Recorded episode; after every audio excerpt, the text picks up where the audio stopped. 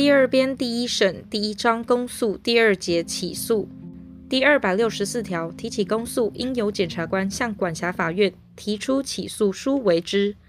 起诉书应记载左列事项：一、被告之姓名、性别、年龄、籍贯、职业、住所或居所或其他足资辨别之特征；二、犯罪事实及证据，并所犯法条。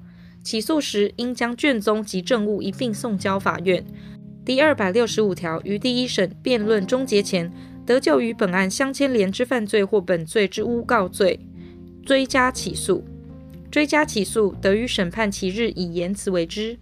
第二百六十六条，起诉之效力不及于检察官所指被告以外之人。第二百六十七条，检察官就犯罪事实一不起诉者，其效力及于全部。第二百六十八条，法院不得就未经起诉之犯罪审判。第二百六十九条，检察官于第一审辩论终结前发现有因不起诉或以不起诉为适当之情形者，得撤回起诉。撤回起诉应提出撤回书，叙述理由。